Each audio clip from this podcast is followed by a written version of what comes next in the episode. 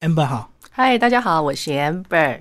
好，一开始先自我介绍一下。好，Hello，大家好，我是 Amber。我最近做了一个平台，叫做好说平台，它是一个针对四十岁以上女生所做的内容创作的平台，希望借着内容创作，可以鼓励一些女生，她可以在的职场的第二曲线，或者是生活的第二曲线，甚至可以从中变成一种。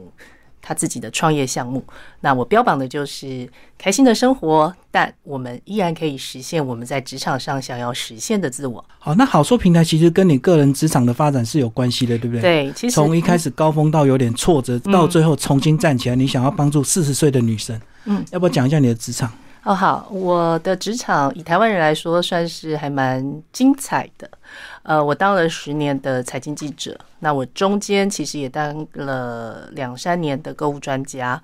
然后我到了大陆，然后再做一个百亿的开发案的公关总监。那个部门是因为我而存在的，是我创立的。那老板其实对我还蛮不错的，所以我的。房地产的产业链的训练还蛮扎实的，呃，所以我后面其实我自己一个人去启动一个大概三十亿的投资案，那甚至开展产品其实没有太大的问题。好，不过我人生中曾经也跌落到谷底。我二零一七年的时候，我搬到了上海，然后在上海的时候，其实哦，人生真的糟透了，做什么事情都不对，都是。一整年都做了错误的决定，然后基本上那一年的时间，把自己的手上的现金跟资产基本上花的很过，花的殆尽。其实你知道，手上现在都快没钱了，呃，不是都快没钱，是已经没有钱了。对，然后呃，人在落寞的时候，其实你就会想要寻求一些超自然的力量，但你越接触这些超自然力量，其实只会把自己越陷入到一些不太 OK 的状态。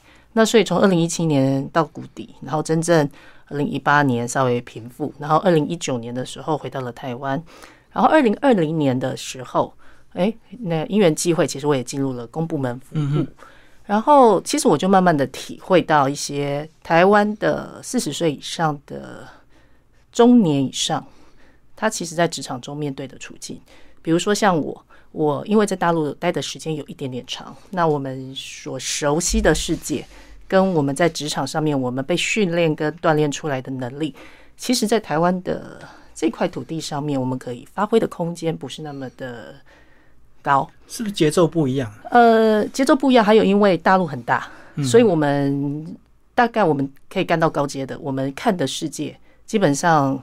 呃，我们现在在台湾做的事，可能是我们的下属在做的事情，就是他面对 focus 的点。那当你到我们的世界比较比较不一样，然后我们会的能力，我举个例来讲，台湾是个水牛世界。所谓的水牛世界是台湾比较强调做，嗯，跟执行，嗯，但大陆呢，不只是做跟执行，其实是其实是 dream 一个梦想，嗯，然后把这个梦想。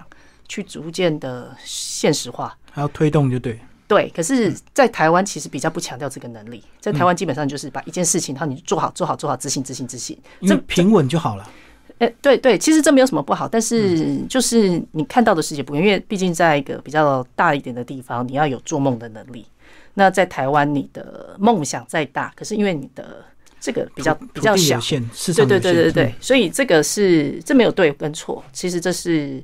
环境造成的因素，市场不同。还有就是，我们就算回到台湾，我们就算有企业要找我们，其实我们大家都会遇到一个问题，就是因为我们离开台湾有点久，所以我们跟这块土地的，其实我们的供，我们自己本身的人才供应链也是少的。嗯，所以我们很常是空降，但管理大陆人跟管理台湾人不太一样。是，对。那那其实，所以，哎，我们就发现说，有很多跟我一样从。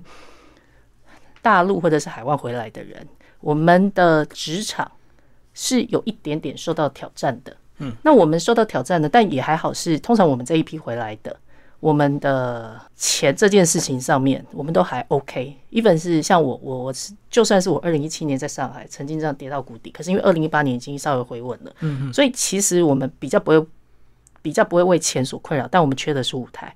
那我因为这样子，所以我就知道说。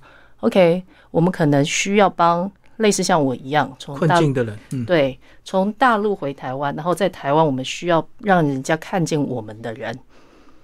去帮他创造一个舞台，那这个舞台的本身不是不不见得是帮他找工作，因为其实多数很多我的周围的朋友不需要工作，但我们可能就是给自己找人生的下一个舞台。嗯，对，应该是这样。至至于你说刚刚说困境，我的确曾经经历过困境，可是做好说这件事情，它倒跟困境无关，因为其实做好说这件事已经摆脱困境了，你已经稳定了，对对，是已经稳定的状态了。结果没想到在做这件事情的时候，赫然发现，原来台湾的世界。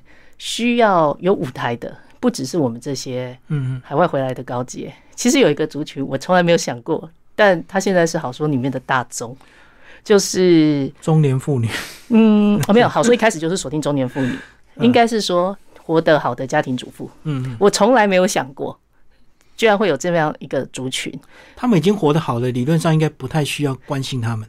对，这我原先的想法，结果我发现，在台湾，哎，活得好的家庭主妇，她其实普遍都没有满足自我满足的这一段，就比较心灵的部分还是缺乏。呃，事业成就的自我满足，对，自我实践，对他们普遍会缺这一段。这个其实蛮有趣的，为什么？因为在台湾，你你要嫁得好，在台湾的世界要被嫁得好，通常这个人能力不差。嗯嗯，对，这个人本身在结婚之前应该也很优秀，所以他才会嫁得好。对，好，但。因为台湾的环境，所谓嫁的呃嫁得好的话，会被赋予的角色，它其实是有一定的局限性的。比如说，你就要在家里带小孩，对，乖乖在家，对你就要在家里带小孩，你就要搞得定公公婆婆什么之类。所以这些人的事业成就，他可能会被压缩。嗯，那以往能够给他们开一条路的，可能只有保险跟直销。嗯，好，但。这两种职业，其实如果这个人他原来是高阶的话，他绝对不会去做。对，好，那原有他如果表现很好的，他想要怎么样实现自我？过往我们的职场环境提供的这样子的呃选择机会不太多。嗯，那也还好，是因为疫情，所以他让工作的样貌变得比较多元性。对，所以哎，刚好好说就有一个这样子的切入点，就是让。很多活得好的家庭主妇，嗯嗯，她可以有一个舞台，是让大家看到她自己的能力。但看到自己的能力，到你要不要成为以此而创业，或者是以此而变现赚钱，其实这是两件事。嗯，好，呃，我我自己其实我的职场经历里面，我一直都是斜杠，对，嗯，那所以我比较清楚知道。启动一件事，怎么让它有一定的商业模式？那这个能力其实我我我觉得还蛮重要的。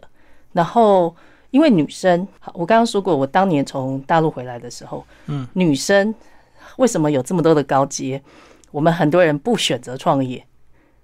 对，其实你看，大家都是高阶，大家都是 CEO，为什么大家都没有选择创业？因为其实这是女人跟男人很大的不一样，就是。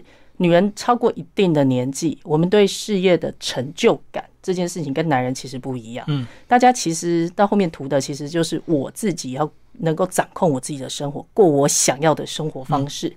好，那从大陆回来的我们这一群人，大概手上都有点钱，可是钱呢不见得非常的多。是对，就是活的滋润，活的自在没有问题。可是当你要把钱拿出来。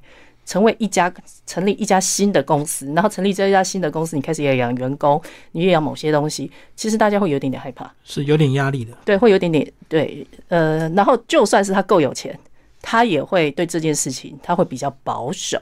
好，为什么？因为创业要成，呃，不，先不要谈成功，要创业，基本上它其实是一个综合的能力，嗯，它不是这么简单的一件事情，它需要一个 support system。对对，其实主要是一个 support system 的问题。好，那我就知道说，OK，我倒是可以扮演这个 support system，因为我十年前开始拥有我自己的第一家公司，我大概每两到三年我就会给启动一个新的项目，启动一个新项目，所以我很清楚知道怎么样帮一个刚要起步建立公司或做自己品牌的人创造一个 support system。嗯，好，所以这就是好说，我们一直在。谈的事情，那没有想到，就是这整段，呃，一开始只是针对海外的高阶，对，然后是后面是家庭主妇，慢慢的发现，其实好说也不过是去年二零二零年的年底，他才开始成立一家公司的，嗯就没有想到这短短的一年多以外，一年多也刚好有遇到一些影响整个世界改变的一些状况，比如说疫情啊，还有台湾的产业正在有点点什么数位转型是吧？转型这个题材。好，诶，突然之间发现有很多的中年人，中年中年人他被迫离开职场，嗯嗯，对，或者是他有了马上因应自己的职涯，他需要调整。那为什么职涯调整？有些不见得是他的能力不好，有些只是他的生活的样貌、他的工作的形态，他不能够这个工作跟他的生活会有一点点互相冲击。那中年人其实是有一点点尴尬的，你要，尤其我们这个年纪，你还是要照顾你的爸爸妈妈，嗯，然后你还是哦三明三明治啊，对你还要照顾你的小孩，对对，然后。嗯。那个可是，在职场中，你的发展没有我们没有像五十岁或六十岁那么幸运。嗯。我们往上走的管道其实现在是停滞的。为什么停滞？因为五十岁的的人还没上还没上去，卡住了嘛，对对对，就卡住了。所以其实整个的环境里面，它是让，但是三十岁会的东西，四十岁不见得会，因为那个是突然之间很大的很大的很大很大的的不同的不一样，所以你的很多人的专业没有办法被有效的发挥。嗯，那这里面其实就是数位化，可是很多人对数位化的定义呢，其实有一点点错误。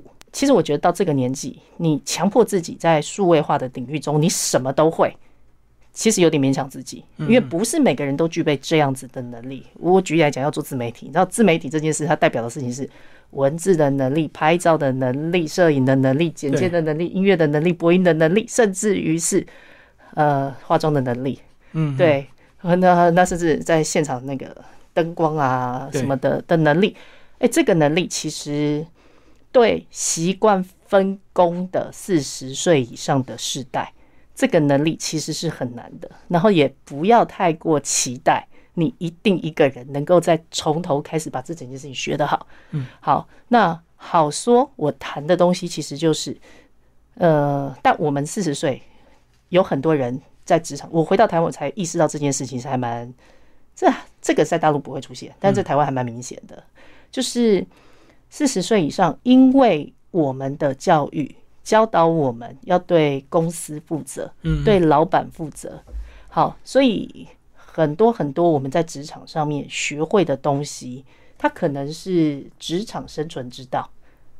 好，职场生存之道这件事情，它不是不好，可是有很多人可能他会太偏向职场生存之道，回过头来自己自身的能力不那么被凸显，就是你这个人不是被强调的，然后我们这个年纪也不太容许你这个人在职场上面太过鲜明。嗯，好，这个是跟网络时代最大的差异，因为网络时代其实你自己是主角，可是我们在哦。职场中，我们不能是主角。有时候要潜有些潜规则就对，不能太凸显个人自我，对尤其在大公司里面。对，那这偏偏台湾稳定的工作基本上一定是大公司，嗯嗯，然后小，其实你知道小一个人，所以为什么职场中年职场出问题的，其实反而是精英，嗯，不是蓝领，因为蓝领他反而没有这个问题，蓝领他就是其实蓝领是一个把自己当成积木，这件事没有问题，有点像公务员了，对就好好做就对。对，好，那好处在标榜的事情就是。你在职场中，其实你还是要让自己当成积木，所以当积木就是你还是要让人家知道你是红色的积木、白色的积木还是什么，你你是你，你这个积木长什么样子，嗯呃，OK。但是重点是你这个积木，你要在每一个地方你都可以跟人家合作。今天你在这个领域里面，你是跟人家共同打造这个积木串起来变成一个金门大桥。明天你在这个你这个积木在这个这个领域中，你跟人家打造成一个航空母舰都 OK。但是重点是。在哪个场域中，你这个积木这件事情你是被看见的，嗯，对，然后你可以融入到这个群体里面的。OK，这就是我好说，我做好说商学院，我最希望达到的一个状态。所以我做了很多很多的教育培训的课程的目的，其实要让大家把自身、把自己的专长找到，然后你就好好发挥你自己的专长。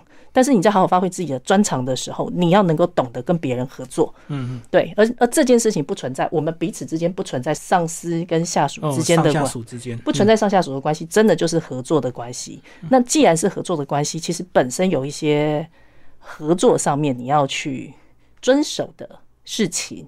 对，那回归头来就是你这个人值不值得被相信？你这个人值不值得人家跟你合作？嗯，其实这是最原始跟简单的道理。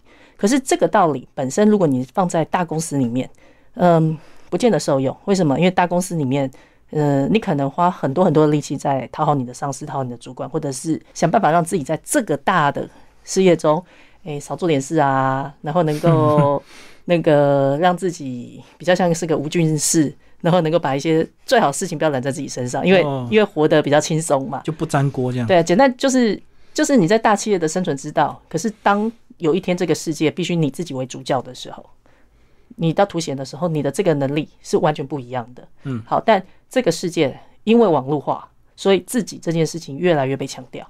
好，但我们的强调的自己跟年轻人又稍微不一样，因为一个中年人，你不太可能只强调自己，因为我们有很多很多的责任，我们要照顾我们的爸爸妈妈，家庭啊，我们有照顾我们的小孩，对我们有自己过往呃几十年累积的你跟同才之间的关系，你的合作方的信任关系，我们有很多很多的考量，所以重点是我们强调我们自己，可是我们自己怎么跟别人合作、这件事情更重要。年轻人他可以不 care 这件事，为什么？因为嗯、在年轻人的世界，我觉得强调自己，然后他会有一群追随者，那他借着追随者这件事情，他也许可以达到一些新的商业模式。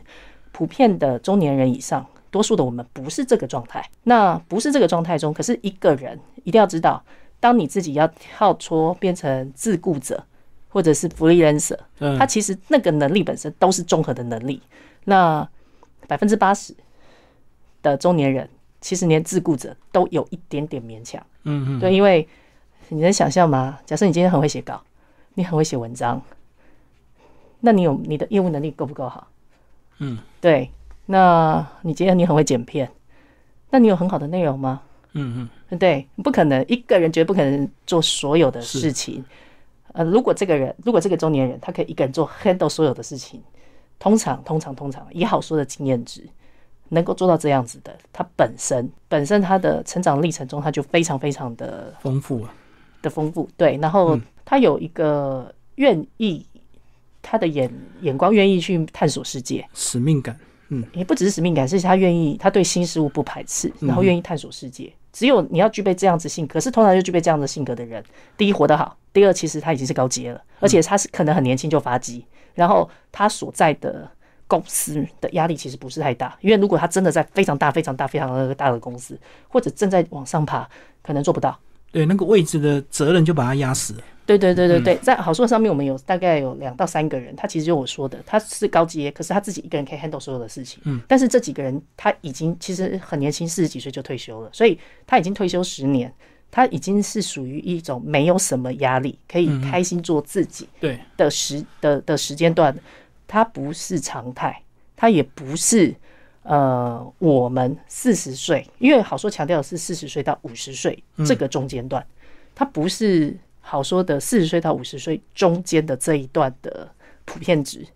那好说，当然有几个特别亮眼的 IP，我们当然很开心，因为毕竟嗯嗯，打造 IP 让 IP 变现成功这件事情是好说想强调的嘛。那有些人他已经具备足够的能力，让我推进他的速就很容易度更快，推动。嗯，对，很好。但多数的我的我们，他其实不是都是普通人，对，都是一般人。但是这些人，你还是可以发挥你该发挥的事情，去把你该做的事情去做好。好，那这就是好说。我最近谈的，比如说大人的内容创作的产业链。好，然后我做了好说商学院，然后我用好说的平台，然后这个好说的平台稍微跟区块链跟 NFT 有一些些精神。嗯，对。那很多人都问我说，什么叫做跟 NFT 有一点点关联，但是又有点近，但好像又有点点远的原因是，我觉得中年人他不能够抗拒自己在不接受新浪潮，嗯嗯，你一定要接受新浪潮，但是你绝对是要在理解这个新浪潮是什么的状态之下，你才去接受跟加入。你要先了解，嗯，不能盲目就对。对，好，那好说谈的 NFT，因为好说在下个月我会公布，就是好说会帮我们下面几个 IP 做 NFT。是，那 NFT 这件事情是应该我的做法会跟现在市场上面完全不一样，我会 NFT 真的跟这个人的商业模式挂在一起。结合的哦。对，那既然是跟这个人的商业模式挂在一起，他就不会像现在的操作是短暂的效应，就是暴起暴跌，然后有人现场炒作，然后一下标榜是一下子，然后就卖掉多少钱？对，卖都是捞一票就走啊。对，但因为好说，好说谈的价值是长尾效益，是。一个人那个把一件事情做好，然后在你人生的中间段，你要给自己创造第二生涯曲线的时候的一种方式。嗯，既然跟你自己的人生有关，你的人生怎么可能是暴起暴跌呢？对对，所以这就是好说我一直谈的东西不一样。但 NFT 的本质，它其实是你一个人的一个人这个人的信任，只是信任把它做成凭证。嗯，但现在大家比较还无法突破的，不是技术面的东西，反而是。大家还找不出来，如果人一个人的信任值就是一个货币，这个货币本身怎么做交换？嗯，这个价值怎么去衡量？其实这也是好说要探讨的东西。这是一个非常有趣，其实它是一个哲学议题。就我们知道信任有价值，嗯，可是信任有价值的这个交换跟影响力变现这件事情，到底要怎么去做？以前的时代，影响力呢是粉丝有多少？对，啊哈，就看数据。对，但好不是不重要。但是粉丝有多少这件事情，跟愿意为你而买单，这是两件事。对，好，那愿意为你而买单，这个什么样叫做多，什么样叫做少？我举例来讲，呃，我以前做房地产，我你知道，我毕竟一个人可以启动三十亿，这三十亿代表的事情是什么？是我不可能找三十亿个人嘛，嗯，所以我可能就是我只要找个大概一百个有钱人，他愿意去买房子的，啊，这样就够了。所以那这样子，我能启动三十亿的资金跟我卖一个一个网红，他卖一个食物，然后一个粥，然后可以变成一个品牌。可是他的品牌，他他很有名啊，可是他可能启动不了一个三十亿。所以两边如果你放在天平上面，哪一个就有价值？哎，不知道为什么一个是对，因为一个人很多，一个是这个值很含金量很高。对，好，那因为很难比，可是他都有办法创造价值。所以也许以后价值这件事情，其实是愿意追随你的人有多少。然后钱的这个意义，它也许会跟现有完全不一样。嗯，但此时此刻，现在市场上面的虚拟货币或者是区块链，因为还是被年轻人把持。嗯，那所以被年轻人把持，所以他会比较比较浮。对，那暴起暴落了。对，诶，不能说年轻人这样子错，因为毕竟我们都年轻过。年轻人的世界，你要一个年轻人，他思考思虑成熟沉稳，很勉强他们。好，所以终归有些东西，他他需要时间，然后让我们这些大人可以加入进去，把信任值这件事情去提高。是好，那好说这个平台，我们就是谈的，就是嗯，很多人都说啊，就是一群那个中年姐姐的那个抱抱团取暖，呃，其实不是，为什么？因为好说，基本上我所有的运营团队，其实我们都是。自身的力量，在自媒体的世界中，我们都成功了。嗯，对，才结合起来的，才会结合起来的的的一群人。然后我们大家都对世，共同对世界都有一些些看法。然后还有就是，其实可能我们人生都经历过一些风浪，所以我们对成功这件事情的价值观，已经跟。比较已经摆脱了世俗的，就是要功成名就，因为我们曾经都辉煌过。嗯，对，这个是比较有趣的部分。那也因为这样，所以其实还蛮开心的。就是以好说的规模，跟他才刚刚开始，结果哎，就拿到国发基金的创投的投的投资。对，那其实这是一个还蛮大的肯定，因为呃，以国发基金进来，再好说这件事情，天使的成分真的比较高。嗯，但对好说来说，它是好，它是有好处的。因为有政府是我的投资人，所以好说他做所有的事情，他都必须依循着公司治理的法则。呃，其实，在台湾一个新创公司，你要创办人本身愿意接受公司治理的所有的要求，这件事情其实是不那么常见。大部分人不愿意麻烦嘛？对，可是我愿意的原因，是因为呃，好说这个平台我没有打算让它只是短暂的，我希望它可以持续，它将来可能会有很多很多的变形变体，但是一开始的时候就让它走在一个比较正规的路上，比较符合。一定的商业逻辑跟公司治理的好的要求上面，它是比较重要的。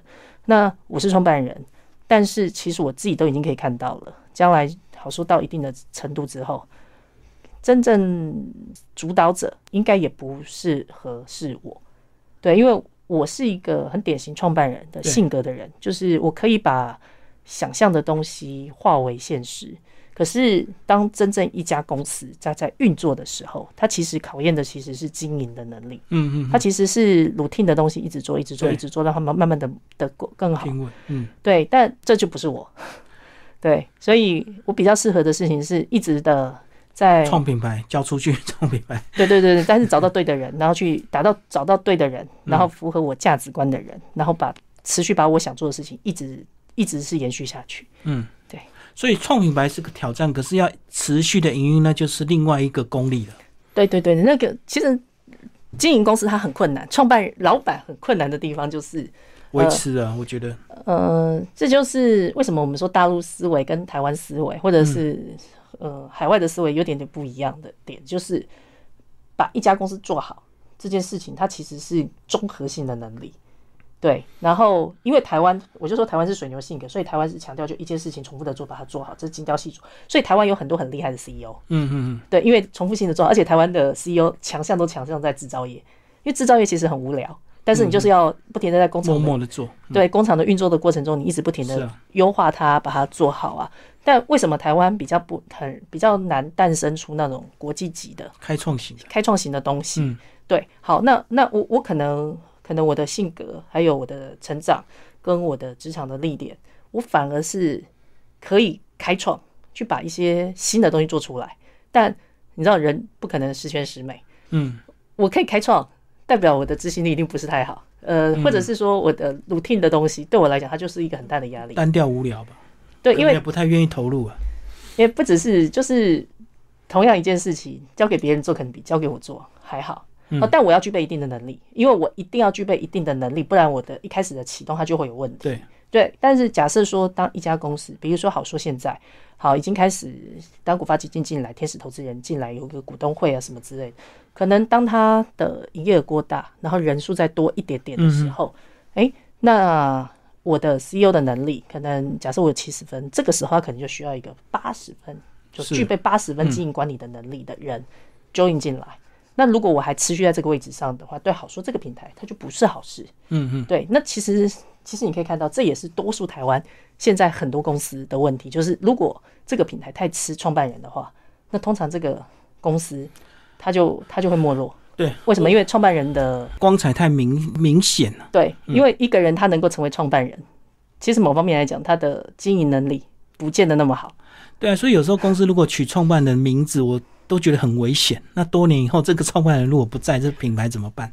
对，就是所以台湾不太有百年企业的原因，其实也在这里嘛。就是因为台湾台湾非常习惯水牛性格以外，台湾非常习惯一人英雄。对对，台湾非常习惯一人英雄。这是我们都说大陆人不懂得合作，其实其实台湾人更强调自己。好，最后我们回头来讲说，呃，刚刚听了好说的一些很多的这个策略以及这个优点，那到底一般的人怎么加入？哦，好好说，基本上就是一个，现在它就是一个网站，然后网址是 howsoul 点 i o，h o w s o u l 点 i o。好看画面，对，那就是一个网站，然后你就加入，加入之后，其实呃，我们就会有积分。那我们的这个积分呢，它其实是大数据，然后每个礼拜它就会派发点数。嗯，那派发点数，那呃，主要是你发文分享被分享，那好说还会有很多线上线下的活动。嗯，那因为有很多线上线下活动，它也会是有一些积分。那这些积分用来干嘛？我强调的事情是，当然最终最终这个积分本身，我希望能够上链。嗯，那跟虚拟货币之中做接轨，但。大概这一年之内，我不会让这件事情发生。嗯，为什么？因为我觉得积分、虚拟货币，它还是要跟真实世界去做一个结合。那一定要让积分这件事情，它先在一个场域之内，它有一个流通的管道。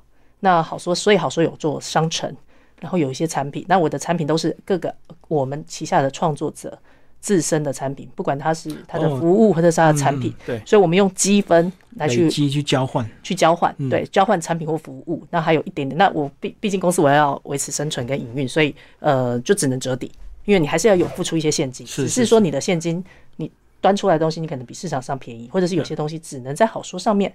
买得到，嗯，然后用这个方式去做好。那积分本身最终最终也是透过，因为好说毕竟是强调是个人品牌的 IP 的孵化器。其实某种形式上面，人家都说是欧巴桑创业加速器。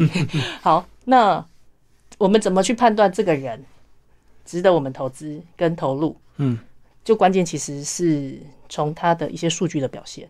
所以这个就是后端的大数据，这也是好说花很多的时间我们在研究跟在做的这些东西。然后因为这样子，所以我们好说有，比如说好说商学院，要去训练人家，训练创作者，提升自己的质量。然后还有就是鼓励跟大量的呃课程，跟大量的线下的社群的服务，然后。呃，我们也会适当的提供一些工作的机会、合作的机会。去媒合以外，最重要的事情其实是在合作的过程中，才能确定这个人值不值得相信。嗯嗯，一个人值不值得相信，绝对要时间的验证。所以不是看积分最高，不是拉出来合作。不是不是不是不是，合作这件事我比较保守了。我们四十中年人应该也要知道，一个人值不值得被相信，不是短暂的，是很多综合条件。对，尤其是怎么合作，对，要具体，对，怎么合作，或者是跟你合作，你会什么样样貌，这个东西都要 taste 过，嗯，对，所以要从很多很多小的案子去累积，这个人值不值得被相信，所以好说就会创造很多很多这样子的大大小小的合作案，嗯，对，那每一个合作案的本身，其实最终都是。确定这个人值不值得被相信？对，因为有些人很会写文章，很会被分享，可是合作起来可能就鸡毛蒜皮的一些妹妹杠杠太多，很难合作。对，所以好说的架构它其实非常非常的大。对，那因为这样子，所以它非常有趣，然后也也也，其实好说的成长超乎我的预期啊。嗯，超乎你预期的快，对不对？对，超乎预期的快，还有那个生态系的。生态系的出现也比我想象中快。其实这个我是基督徒，所以我说这可能很多东西是有上帝的恩赐在里面。因为正常来说，一个架构这么大的平台，其实我很难用十分钟讲出清楚。但是，但是他居然就默默的就对一年多就冲出来了。可能刚好疫情也有助阵了，让更多这个 闷在家里的中年主妇或者是一些。过得好的妇女一起加入投入。对对对对，那好说，其实也特别的事情是我我基本上我一整年的广告预算，目前来讲，其实我没有超过十万块 FB 的广告费，我基本上是不不下广告的。所以其实很外面很多人还是不知道好说这个平台，嗯，是什么。其实如果不是周围我认识的人或者什么，所以大家很少知道好说是什么。所以在这种状况之下。好说，它居然一个俨然形成一个生态系，其实的确其实是超乎我想象。而且随着你这个孵化的一些个人品牌的壮大，其实它自然就会等于就一直被广告了。对，嗯嗯嗯，对。好，我们期待好说未来的一些发展。啊，谢谢我们的创办人 Amber 为大家介绍好说平台，谢谢。好，谢谢。